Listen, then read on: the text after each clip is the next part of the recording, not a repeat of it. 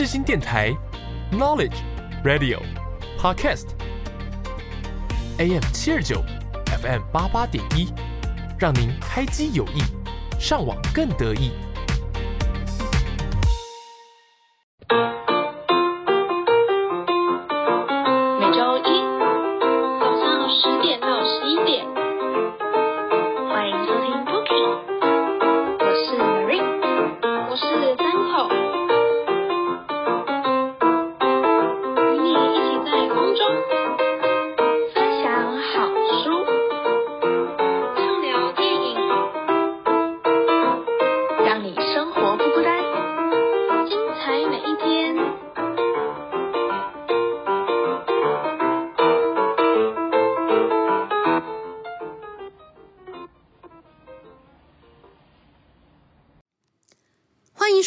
世新广播电台 AM 七二九 FM 八八点一的 Bookie，我是主持人三口。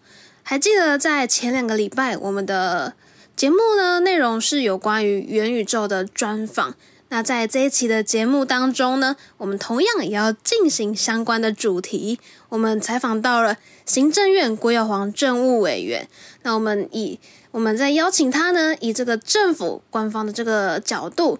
来一同探讨元宇宙，还有政府该怎么扶持企业进行相关的转型。好，那我们就废话不多说，马上进入正题喽。元宇宙呃长期的理想应该是这样，因为元宇宙也不是这个概念哦，其实它最早是从小说出来的啊对哦，那呃，你你说现在有没有元宇宙的雏形？我们的网际空间 （cyberspace） 其实就是元宇宙的最初期一个很初期的一个样态嘛，哦。那为什么我们还要谈一个元宇宙了？哦，就是说，其实网际网络出来之后啊，它就变成形成一个新的文明空间。我们传统只有一个文明空间叫实体的嘛，现实世界这个实体。但网际网络出来，现在普遍了之后，你们尤其年轻人都最喜欢在上头 F F V 啊什么在在上面啦哦，所以它呃它变成一个文明空间。但是这实体世界跟虚拟的这两个文明空间，我个人看法，因为现在技术成熟度的问题哦，要基础建设的问题，使得这两个空文明嗯空间呢，它彼此之间还没办法完全融合。嗯嗯，那现在元宇宙是希望这两个文明空间可以很自然的融合，也就是你将来可能不再那么可以分别说啊，我是在现实世界还是我是在虚拟世界，它就是一个世界，一个宇宙啊。那我觉得元宇宙就是就是一个理想是这样，那这个当然有很多问题要克服嘛，哈、嗯对，那呃再来，你说去中心化是不是一个最关键的问题？我个人看法是要看它未来的演化哈。那如果我们从实体世界的运作，我们希望将来元宇宙跟现在的文明，就我们的世界的运作类似哈。那基本上你看哈，我们实体世界的运作，嗯，同时间我跟你互动，外面的人他们也各自在互动的。哦，所以他其实是个，那他们怎么互动？你跟谁互动？其实是每一个一个中心的管理者在帮忙做规划，说啊，你现在你什么时候到什么时候跟谁规划，什么时候到，是是没有的哈、那那所以实体世界是这样，而且实体世界哈，我们比如说俄乌战争发生了，那也不能说啊，我们不能，我们重来，日日色重来。现在系统有时候可以的，嗯，但但是元宇宙它有一个目标，可能就是说，将来你在所谓元宇宙的世界，在一个新的文明空间里面，就是不会重来，它可以即时大家一起分散式的，大家都在各自的在互动。共创那一种感觉。对，共包括共创一样啊，或者人机互动、人机互动，它同时都在发生的。嗯，那你没办法说啊，不行，大家都回到原先某一个，比如说啊，回到一个月，大家重新来互动，是是不行哦。那如果是不行，基本上有一定程度的去中心化。哦，就是说它是，我觉得它会很自然这样走，就就好像你今天你要来采访我，你不需要先取得总统的同意啊，哦，那就就就是这样哈、哦，所以所以去中心化是很自然，那是不是一个很 pure 的去中心化？这个要想啊，我要提到总统，提到院长，那我来当政务委员，我是院长的助手。哎，我有些事情也不能随便想做就做，所以所以那应该是在中心化跟去中心化其实是一个 mix，一个一个混合的一个样态。在什么事物会需要一点点中心化，一点点监理，在什么地方不需要？哈，那这个可能看未来的演化的状况而定。OK，了解。那您觉得就是元宇宙发展技术成熟之后呢，它比较适合往哪些领域？就是呃哪些领域发展？就是 OK，我说你哦没有照给我的，而且那个你应该是这样来看的哈。嗯。既然元宇宙是希望把现有的文明 extend 到虚拟空间，而且彼此之间呢？呃，相互融合，没有很明确的界限。那你说它会往什么方向走？我觉得那会很多元。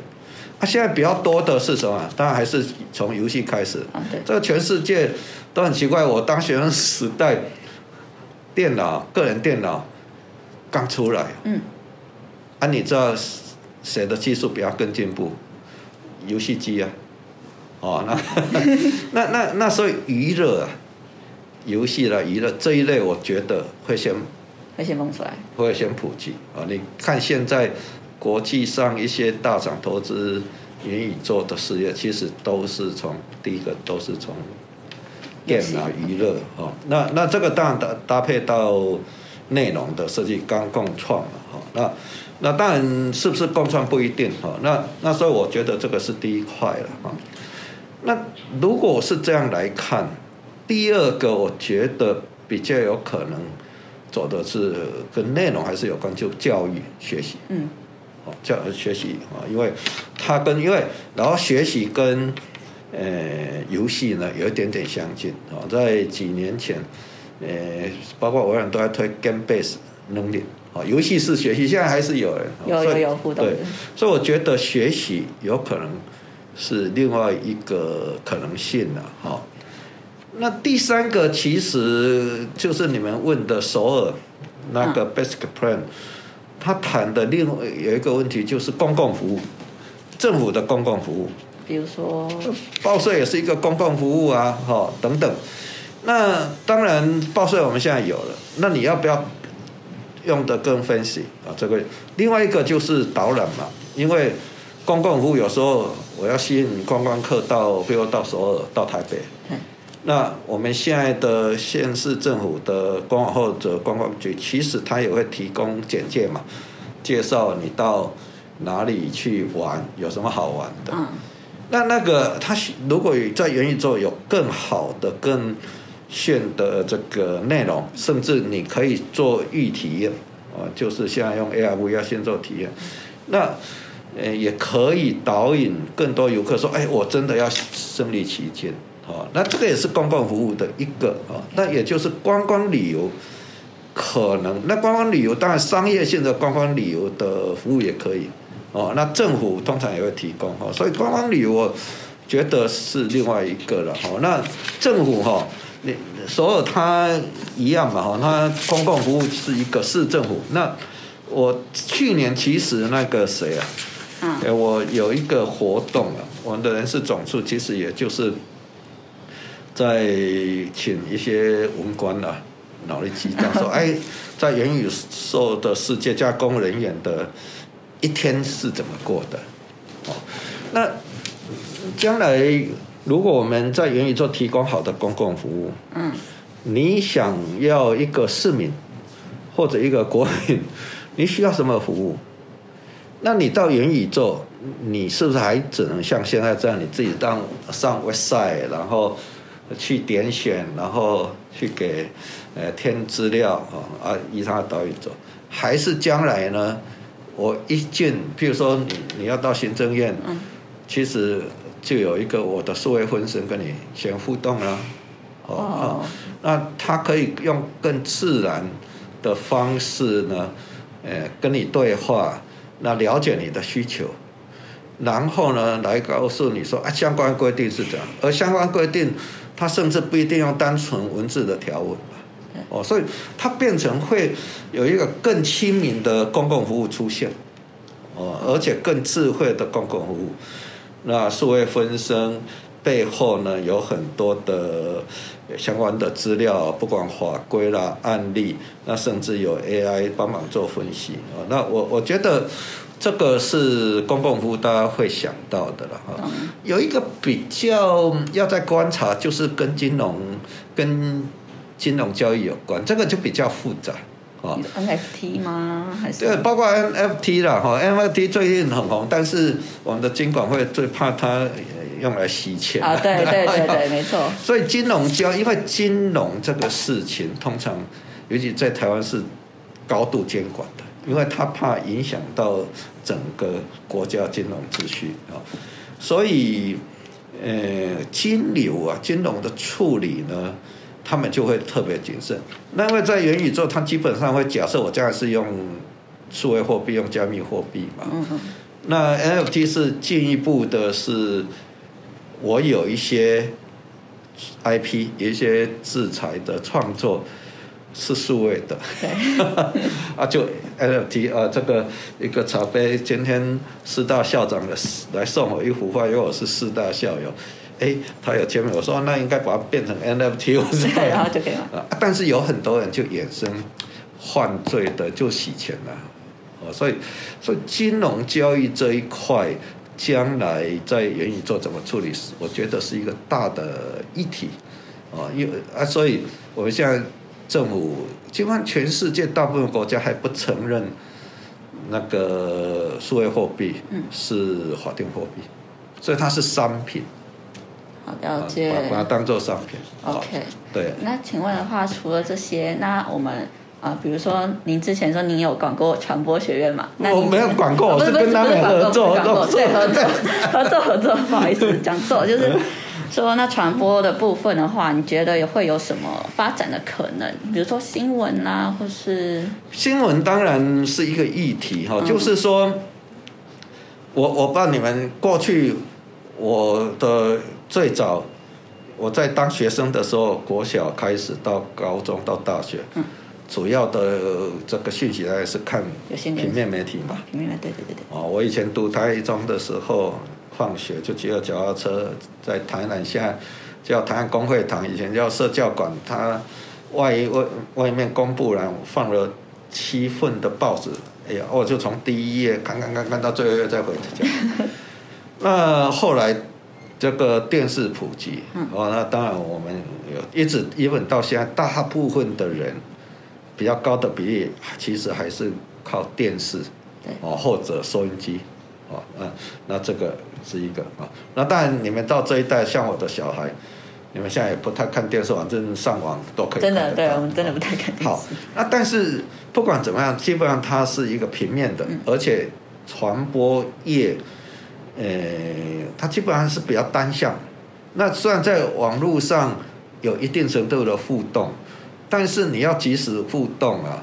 或快速的互动，其实还是没有那么流畅嘛，哦，所以元宇宙将来这些信息的，就是我们先看看新闻播报这件事情，它将来应该会让你更身临其境。比如说你现在在看俄乌战争好了，你你看电视，啊，你看到其实就是一些影片平面。那将来你如果装了这个 AR VR。你说不定可以身临其境，说哦，原来俄乌战争是这么残酷的，什么？所以他感受，我我觉得会不一样哦。所以，所以基本上在元宇宙传播的服务，呃，会让你有更深刻的感受了。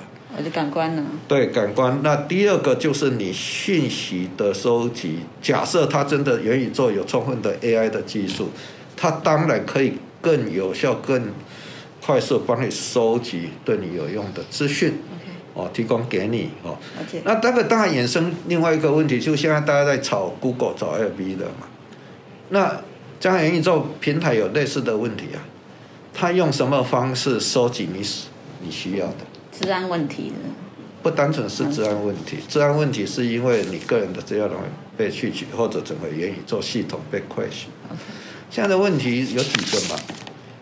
我投你手号，你喜欢看什么？譬如说，呃，我讨厌俄国的。哦，那当然，但是你们现在看新闻都知道了哦，几台，那喜欢俄国更不喜欢俄国，他需要的资讯，他想要得到资讯是不同。OK，那这个第一个产生同温层现象。嗯，啊，那同温层现象对民主多元是不好的。你你这样哈、啊，它好像更有效的服务。传播业我提供你，因为你你想要我就优先给你买。现在社区安检也是，那问题人生啊，我们多样化创新常常是在不经意当中，不是我原先设想要的，哎，突然间出现。啊，它会让我们有更多元的资料来源，跟更多元的意见的表达。那但是同温层现象会让这个紧缩了，因为你看不到你不想看的，对，看不到反对的你。你 always 看到是你想看，而且是平台业者或将来元宇宙的传播业者认为你想看的。演算法之类的。对对，这个是对。第二个，如果更恶意，嗯，他想要误导你，就是一般我们说认知作战嘛。哦，认知作战不一定是在国跟国，一个特定的企业、一个特定的机构、一个特定的团体都会有可能。那你以为你得到最好的、最准确的服务，但是它是导引你。这个，譬如说，呃，这个投资股票好了，就新闻播啊，那这一家很好，嗯啊，他希望你投资他，啊，他如果这个传播业者跟某一家公司合作，报道的新闻可能就会这样。有点偏。对，而且你会越来越感觉他像真的，哦，所以所以还是会有一些议题隐议隐忧议题出去。OK，了解。好，那我们刚刚讲到会出现蛮多议题的嘛。那啊除了我们刚刚提到那些问题之外，哎您觉得还会啊、对社会造成什么冲击或是一些隐忧？对社会的冲击当然是很多了哈，就我们刚谈了很多嘛哈。对，那譬如说去中心化这个问题好了哈，去去中心化，人类社会是很奇特的啦，哈。你你们也是一样，大部分时间你不希望你的父母亲管嘛。我我以前在教育部当主管哈，借借调去，呃，就我常常开玩笑，大学呢平常不希望这个教育部来管我，我大学自主 啊。那那但是那个一旦要钱，要教育部补助钱，说啊，大学呃教育部是我的爸爸，所以要呃要要要钱哦。那去中心化也是一样，我们当然不希望我在虚拟世界里面，我不希望被监管。监管，哎，需要有更高的自由度，而且我觉得监管呢太僵硬了，太僵固了，嗯，哦，现在很多金融科技的创新的服务就面对这个问题，但是它也有一定的混乱性的哦，所以所以将来你看人类社会为什么都要有政府，还是一样的。这个你讨厌政府管理的时候，你说啊，政府要小政府，嗯，啊，但出了问题说政府应该大有为的政府，将来在网络世界会出现的。你去中心化之后，会有一些呃这个负面的事情发生。对，那要回到监理，那问题是怎么监理？这个因为呃元宇宙的世界哈、哦，哎，将来比台湾它的 user 规模可能几亿、几十亿耶，台湾两千多万人都很难管了，意见都那么多。对，然后又出现一个虚拟所的，以所以去中心化它可能会产生一些混乱。那这些混乱会不会呃衍生很多议题，包括被霸凌啊，嗯哦这些议题。好，那要回来说一定程度的监管，谁来监管？它它跟现有的政府、国家、各国国家政治体制又不太一样了。跨国的这个就好像 Google、FB 现在它的影响力比一个国家还大啊，比全世界大部分的国家都都还大。那将来这个会更是这样，因为它它的 scale 可能会更大嘛。哦，所以这个就我儿子常常跟我说，哇，FB 比中华民国政府的法律还有效。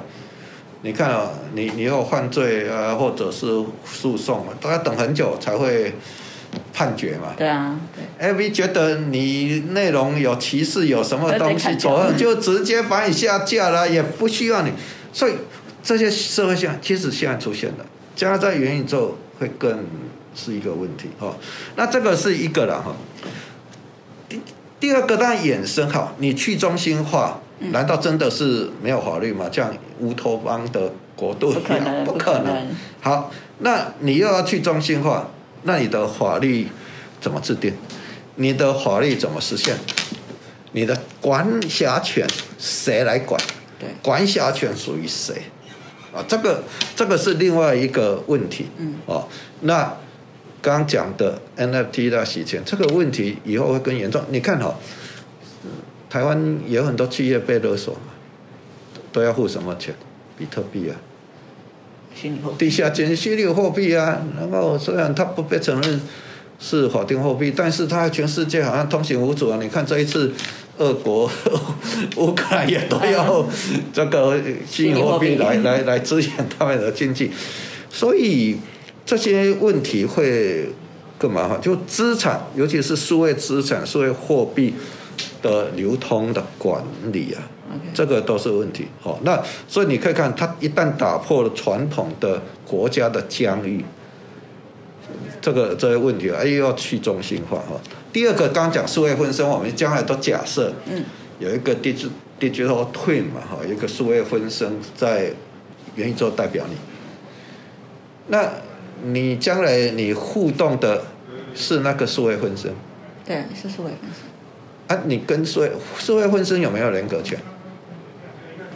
现在你买了机器人，机器人有没有人格权？你们你们有电影嘛？哈，这个很早以前就有电影，一个机器人从没没有人格权到争取到最后还有人格权。对，那数位分身能不能真的代表你？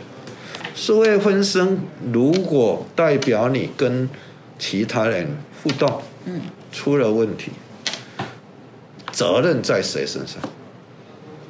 这个这个也是另外一个很大的问题，因为所以温斯既然是一个软体在那边，对，你刚刚讲啊，万一自然有人 侵入了弄了，他能代表你吗？哦，对，还有人，对啊，他害入了，他改了，对不对？对，这个这个问题啊，他如果没了，他没办法负责，那你的主人要要不要负责？这个就好像我们现在将来自驾车上路也会有问题啊，你坐在上面发生车祸。而是坐在上面的人的责任吗？哎，我我没开呀，对啊，那是谁？是车厂的责任。车厂说我车卖给你了，开开发软体的公司的责任嘛？所以责任分摊是另外一个问题啊，所谓分身哈。那那所谓分身到处有，哎，将来还不止人会有社会分身，狗也会有社会分身啊。某些机器，我们现在说物联网，对不对？那你怎么 identify？他的身份，也就是说身份识别这些问题就会出现了哈，这个是另外一个哈。那刚刚讲的就是一些霸凌用户不当行为了哈。现在霸凌就很多了哦，现在你我都不太上 A B，我都不发言哦，因为一发言不让人家不高兴就 一些酸民。那其实这边我的幕僚给我资料，其实他们现在有有调查，真的是。有一些像 Meta 就 A B 那个 VR 社交应用的平台 r z o n 它就有霸凌还不止哎，还有性骚扰，性骚扰哦，所以所以这个是因为越来越感觉越真了，你你知道吗？你啊，那你跟一个虚拟世界的一个虚拟的人物，嗯，啊，这个虚拟人物又是实体人物的社会分身，到底可不可以代表你的？对啊，将来的对啊，感官越来越真实哦，现在。我们视觉哦，将来还有触觉、嗅觉，这个可能味觉有可能逐渐都会实现。所以虚跟实之间的邦德的界限分隔是越来越不清楚的。OK，哎，那那所以它就会衍生很多不当行为，包括刚洗钱哈，这个都是另外一个问题哦。那还有一个问题了哈，就是将来这个平台。要数位分身，要很智慧的提供你各种服务啦，各种信息。那基本上大家都假设 AI 嘛。所以将来我们是被 AI 控制，还是被一个政府控制，还是被上帝控制？难讲哦。对啊，那 AI 演算法基本上现在还是人开发出来的。那而且这一波的 AI 演算法是靠资料驱动的。我当读博士班的时候，那一波 AI 的热潮是由人类专家把它知识变成 rules，然后变成一套软体，所以它是人类专家的知识的转换。这一波不是 deep learning，深度学习是给你一堆资料，几百万，那你就学学学学。啊，你他怎么学你也不太清楚，他学出来结果是啊，然后再拿一一些样本，之后哦百分之九十九点九，啊就说我很准啊。那问题是样本本身取样如果有问题，那就会出问题。所以美国都出现，就是 AI 呢，它很容易倾向判定黑人是罪犯。为什么？因为他训练样本，因为早期黑人是被歧视，所以训练样本黑人犯罪比较多，所以他训练出来就是很自然而然，这这产生一个歧视。了解。所以 AI 的透明性、公平性呢的问题，将来在元宇宙会更大，哦，这个是社会性议题了啊。如果商业性的议题，要不要一起谈啊？好啊，好啊。商业议题我们现在出现，你们现在都用 L B 啊，都用 Google 或者用 IG 啊，有没有台湾的平台？没有，没有。这个平台服务、平台经济有一个现象。先驱者独占。你看，我们电子制造也很强，对啊，所以五哥十哥都还很大哦，探照这级。问题是你在平台经济，你只知道 Google，你只知道 L V，你只知道 I J a m a r o n 呃，Line 啊，Twitter，都是外国的。对啊，那你根本忘了有第三名了，第二名有时候都不太知道有。这个跟制造不一样，所以它叫先驱者独占。我先到市场，我占有了，user scale 够大，别人进不来。台湾在这一块就被殖民嘛，就台湾是平台经济的殖民地嘛，所以才会现在一天到晚政府爱出来林主杰叫做林楚英的立委，他是主播出身的，一天到晚找我，就在谈这个，因为我者那那这个就是一个我们。就是有垄断、独独占、寡占的问题嘛？那这个在全世界是严重的嘛？对台湾也是严重，我们变成是被殖民地。哦，这所以，所以台湾在这一块怎么突破啊？其实是一个大的议题，这个是商业性的议题啊！哦，所以这个也必须要注意了哈。那还有一个就是刚刚你们关心治安嘛？嗯，对。你看啊，那么复杂，侵入也是很多问题。那治安有一个高度相关的，就是隐私保护的问题。其实也不止个人的，营业机密也是。因为我将来公司有很多营运啊，营业就电子商务嘛，哈，元宇宙将来一定有电子商务嘛，哈，一个一个元宇宙的经济体。那那我的营业资料都在上头，所以它有可能被窃取。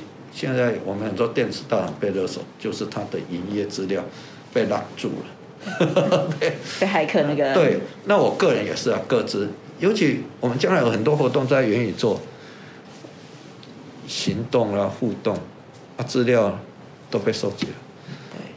第一个平台业者怎么用？第二个，如果有不这个有恶意的人在上面，或者因为它上面会开很多服务嘛，不同，它是一个 ecosystem，也不是只有平台业者哦，它将来会有很多人在上面开商店啊，开公司。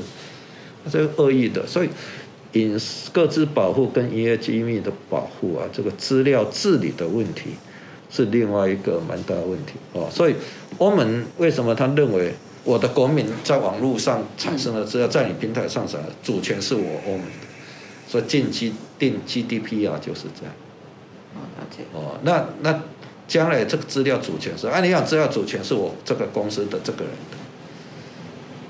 那问题是国家怎么保护？因为平台业者他是跨国的，尤其假设也有垄断现象，哦，这这个是另外一个问题。还有新的商经济模式、新的商业模式在元宇宙上会越来越蓬勃发展，每一个人想出很多很新奇的商业服务。对啊，啊，这个是好处啦，因为它是代表活力、多元性嘛，你很多，但它衍生另外一个问题，就这些新的服务，假设跟既有的法规监管的法律产生冲突，要怎么处理？对，好，所以新的像像 Uber 就是这样啊。你看 Uber 来，你们有没有搭过 Uber？有有有。有啊。Uber 几年不是被罚了好几亿吗？为什么？他来台湾，他没有做 Sandbox 嘛？哦，他没没先说实证。啊，他说我不是运输业者，我是资讯服务业者。就没有车啊，他不拥有车，他在美国也 claim 他是资讯。我我在台湾没做过 Uber，我在美国做过 Uber，就那那他就衍生一个问啊，台湾现在很多人都想喜欢做一开始哦，立委啦、高级官员的，那为什么还被罚几亿？很简单，它冲击到现有的计程车业者，台湾的计程业都被认为是弱势，而台湾是很有爱心的社会啊，说计程业、计程车业者。有三不五十几十台上百台绕着立法院绕着行政院转哈抗议，没有人敢说我要支持他嘛，所以现在才用跟车队合作的方式。所以江元宇宙的新商业模式会很多，但是它有些会冲击到现有的监管的界限，那怎么管？那问题它又是跨国的。有些你管过，这个国家管得到，有些你管不到。困难天哪！对啊，对啊，所以，所以还有很多。很长的路要走，对。那我们刚刚讲到说那么多的问题，那我们现在台湾政府呢有没有对这些问题有个初步的对策？这个哈，嗯，呃，因为元宇宙是刚出来，我我的确在去年有请一些法人机构在进行元宇智测会了，公园也在研究哈。那但是它的议题很复杂了哈，现在。也没办法说啊，我我现在就定一个完备的发展政策，或者完备的法律，这个一定是要嗯能够跟着它的演化，快速的调整我们的步调哦。不过我基本上我的看法是，第一个，我们的技术要能够掌握住嘛，哦，这个是第一个。那技术的部分，台湾在硬体制造那些 LV 啊那些大概没问题哈。那但是在大型软体的技术，我们是这个还还要再进步，还要再加强，因为我们就是硬体越强嘛，哈。对。那再就是内容很重要。那内容呢？按理讲，台湾的年轻人，台湾是很有创意的，所以要创造一些内容，我觉得有创意的内容没问题。像问题是内容怎么样创造价值？你看哈，早期台湾你们不要说，台湾的流行音乐、台湾的电视那些娱乐业，我们比韩国进步很多嘛。对。现在韩国人家那些歌星、什么歌团都跑到全世界啊，也不止到中国嘛。对啊，而且他们还发展元宇宙技术，对啊，所以，所以这个东西，我觉得我们的创意有，但是怎么样去做全球性的行销，这个我觉得政府可以协助这个产业企业来做，甚至我觉得传播业者也可以参与帮一点忙哦。所以，所以我觉得我们现在缺的可能不是在技术，在硬体制造，我们缺的是在软体，嗯。跟这个平台的行销，就是行销了，而且是全球性的行销。啊，因为你在台湾，你就是 scale 就不够大，所以行销人才，所以要回来人才的培养是我们要做的。啊，因为我们现在大部分的人才都被半导体、被联发科、TSM 吸走了，那这个需要更多的人才，而且他要跨领域。哦，刚讲要行销的人才，要内容创意设计的人才，哈，那。可能还要有一些新科技的人才，那这都都要，那这个都是要制定的啊。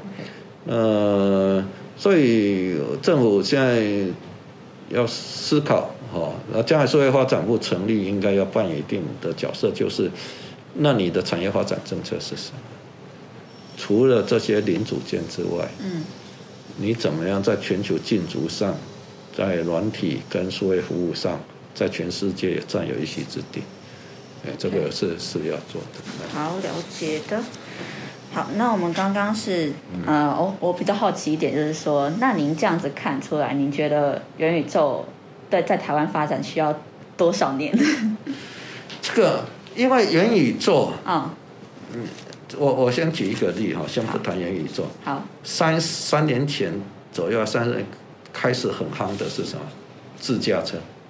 啊、我嗯，全全台湾多少像是这种？台北市不是信义路上大安森林公园，他半夜都在做实验嘛，最近都收起来。就是说，在几年前，自驾车让他突然间觉得，好像我们很快会大家路上都有自驾车，到现在没有啊。OK，为什么没有？因为它有很多问题要克。它如果是在封闭性的一个园区、封闭性的那火车，它有封闭的环境那是好。但是你客车什么一堆人上了车，我刚讲的责任分摊，你不要说是技术问题，嗯，我不要说啊，现在三不五时，特斯拉它自动驾驶，它还不叫自驾车，自动驾驶就撞死人，然后撞死自己。那一些非技术问题，刚刚讲责任分摊，对，也不是，所以有人认为这种自房车啦，哈，就是个人驾驶，恐怕要十几年后才会真正普遍上路。我记得赖清德当行政院长的时候，啊，那个时候我也在行政院服务，那要回去，啊，那个时候 AI 很热，他就我要离开他，请我去跟他讲，因为我负责规划当时候台湾的数位发展，这叫第几包，不按包啊。他说：“哎，郭教授，我觉得，呃，AI 会取代医生，因为他本身医生嘛。” AI 会取代医生？对啊，那个时候几年前大家都觉得 AI 会取代医生，AI 会取代教授，AI 会取代理专，会取代医生，他就这样讲。我说，哎院长有可能，不过我就举我读博的，我说二十年前，啊，有一波 AI 了，就专家系统，我刚刚讲的。我说那个时候专家系统，因为是 Stanford 大学，嗯，最早开发出来，它是心血管病毒感染的心血管疾病的诊，它诊断准确率可以到达九十几啊，九十多。那个时候人类医生的诊诊断准确率只有呃那个七十几。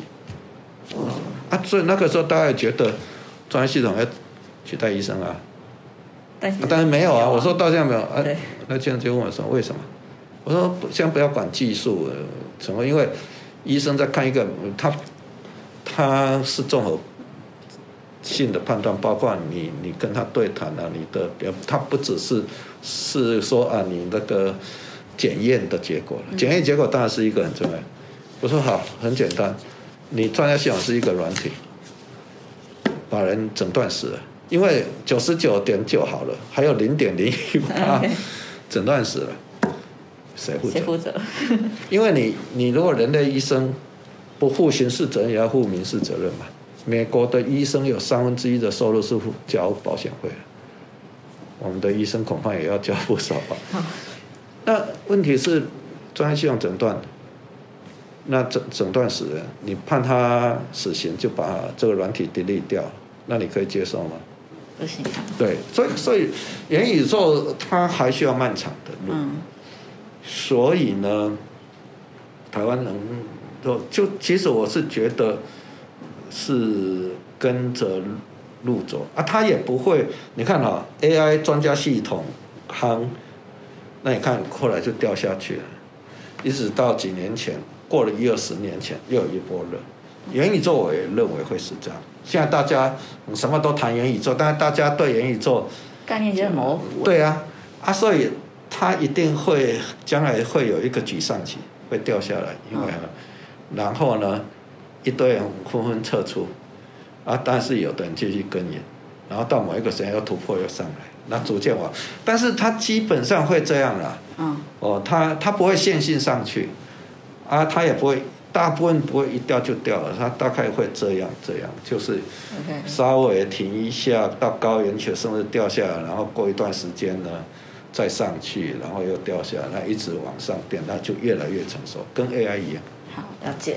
不好意思，我刚刚跳出去了。哎，没关系啊，没关系，我也跳出去了，因为 这个那个，那我 想要就是呃回去问一个问题哦，嗯就是说我们政我们刚刚讲到政府，呃我们我们台湾企业需要很多的漫长的路走嘛，那我们政府应该要如何扶持或是帮助一些企业达到这个技术？这个？一第一个当然是产业活力的问题嘛，哈，也也就是说，呃，我们不能只是靠政府的预算去补助产业界研发，这个一定要做。嗯，哎，那个政府的预算一定是有限嘛，所以最主要是说，政府能不能把基本的法规还有人才培养好，因为你没有人才，产业界发展不起来啊。对对对哦，法规培养，那你有一些创新的应用，它跟法律的竞合，它跟现有产业生态的竞合问题，你有没有像我们所谓的 sandbox？沙沙河实证啊，那台湾有两个，一个是无人载具的无人机务自驾车，一个是金融科技。这申报机制能不能协助产业界去验证它的创新的想法可不可行？跟现有法规有没有竞合？要不要调整法规？跟现有产业生态怎么样调和？哦，那你把这个基础环境弄好，那让产业界愿意进来投资。哦，这个我就就让产业界比较不担心的哈，他他愿意进来投资，降低他的风险。嗯，啊，他需要人才，有比较适度的人才哦。他需要协助，刚讲沙实证就可以。那当然一些高风险性，但对政府政策重要的研发，当然政府可以用补助的方式。所以比较重要的是民间的活力要起来。政府跟民间都要一起。对对对，政府是让民间的活力可以发挥而不是政府说我来帮你解决所有，不可能，因为你你要怎么赚钱，你要上新想法，一定产业界比较清楚。那那但是我刚刚讲过，还有一个议题，就是我们在全球行销，嗯在平台经济跟资料经济是被殖民的。对，那所以你政府怎么样让我们的新创业者，尤其是新创，但也不一定新创，它能够比较快速的连接到国际市场。像 HTC 吗？HTC 现在帮了去啊，我们必须要再扶持了啊、HTC 现在比较动力没那么，也需要扶持。啊。这个当然有的人说独角兽，还是我觉得那个不是那么，但是你要，尤其我们现在有一个想法，就是过去我们培养新创，因为现在元宇宙有很多是新创，对，那现在都有说，哎，现在台湾市场试炼了，经营到某一个程度，啊，你再去打国际市场，打国际杯，现在发现这个有点问题。哎，你在国内打呃全国杯的时候，人家已经在打国际杯，等到你去打国际杯，国际那个都被先驱者已经占住我。们都落后了。对，所以现在有一个想法哈，就帮国博，它原生就是国际化的。就算台湾的新创，它一开始的市场，它的思维就是全是国际化的。那如果是这样，那我们怎样扶持这个有这样能力、有这样潜力的帮国博的新创进入到快速进入到国际市场嗯，还要得到国际的资金。嗯，市场跟资金，啊，这个是很重要。那再来呢，你既然要全球经营，那你要不要全球性的人才？你也不能只用台湾的人才啊，台湾人才就那么有限，所以我们要协助辅导产业界或鼓励产业界的哈，甚至包括用相关的法律或者鼓励措施，你的投资还可以赋税抵减等等，让你可以用全世界最好的人。哦，这这所以这个国际化是很重要的哦，所以基本上我觉得大概三个趋势，政府要协助产业界一起来做。一个就是刚刚讲国际化哦，国际化哦，因为第二是规模化嘛，你的 user scale 要够大，你的营运规模要够大，或者你怎么？第三要自主化了哈，你也不能都呃国际化，它基础还要自主化。自主化就是有一些关键技术我自己掌握，那我又有创意设计的特色，所以有很多是具有台湾特色又有全球需要的内容的产出啊。那这个是我觉得政府应该可以做的。OK，了解。那我们刚刚就是讲到人才真的非常重要啊。那您就是在学界服务那么多年，最后一题对不哈对？最后一题了，最后一题了。那您觉得我们台湾的嗯人才，就是学生啦，对大概比如说像资讯科技或者行销类型的嘛，他们比较是需要增设什么样的课程，可以接衔接未来的这些趋势？这个人才问题现在很严重了。哦那我我的想法是，元宇宙时代的人才嗯，也不能只想到硬体的人才，需要刚刚讲服务行销的行销啦、软体内容是。那这些人呢，他并不是只需要有资通讯的背景，嗯，科技的背景而已。它最主要是在每一个领域，它要有数位的素养，嗯，但是它又有，比如说设计，它有设计的专业，它要搞金融体系在元宇宙，它要有金融的背景最好。所以我一直都觉得台湾在人才培育要配合元宇宙时代的人才需求，他应该除了传统的资工、资通讯的科系之外，应该走到，比如说你们传播，应该每一个人都要跨领域。都要有数位素养。第二个，在里面再找出有一些数位创新潜力的，哦，把它培养。那、培养有啥好处？他有 domain knowledge 嘛，他又本身其实是有数位创作的潜力，学习数位技能 coding 也很快。我们把它培养，这这些人将来就变成在每一个行业数位发展的，也就元宇宙的核心的推动人物。懂哦，那这样才比较容易培养跨域了。否则我常常开玩笑，你让台大自工系呃突然间增加十倍的招生增加十倍，没用啊，因为那十倍呃平均水准还是会降低啊，而且他没有 domain 啊，那这些有很需要不同 domain 来一起结合。哦，所以，所以我觉得，一个是每一个人都应该有基本的数位素养，这个是将来数位时代国民的基本能力。哇哦，这个这个这个要哈。那第二个就是在每一个领域找出潜在的精英出来，嗯，而这些精英让他可以在每一个领域在做数位创新、社会发展是核心人物。要怎么从中找出那个精英啊？是要靠老师吗？教没有你，我我以前在帮教育部推有一些学程，就是你做一些，比如说呃，你们传播，就好像我当初在正大当院长，吴思华当校长嘛，拜托我去把所有那种学程弄好，因为我到之前已经弄了，那他就是是李轩有资科系嘛，嗯。哦，那传播学院嘛，哈，对。有一些传播啊内容，那合并，那合并我后来我我也上过一两门课，我觉得也蛮有特色，因为他的学生来源有学传播，有学教育，有学美术的，有学职工的，嗯。那他就跨大家在一起在里面学习跟 brainstorming 跟创作嘛，懂。哦，那慢慢的，有的人呢，他可以跨出去学到更多数位技能，有的人没办法，但是他可以跟跟不同领域的对话，跟数位科技的人对话，那就可以比较可以合作。所以我觉得那个跨领域的学程，嗯，不管是学位学程或学分学程，其实是这个可以做的啊，那多让有一些特殊现象，它就是可以跨领域哦。那你至少可以知道人家在想什么嘛。对你都你没办法要求每一个人都有很多不同的专才，这不可能对对对。有的人可以，但你至少可以理解人家在讲什么。OK，哦，同理心。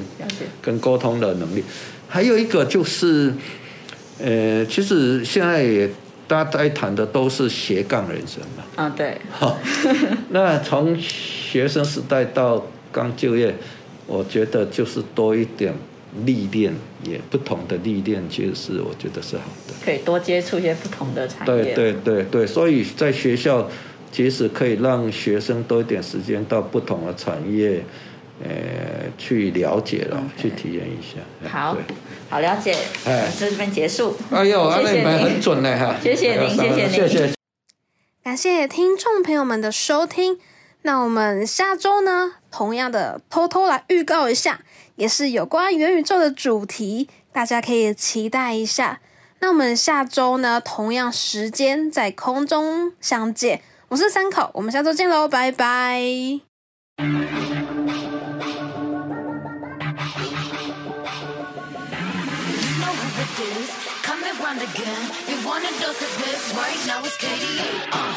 I'm a goddess with a blaze. 소리처럼 나 이름 잊지 못하게 loud loud loud loud. I could take you to the top. 절대 멈추지 못해. 내가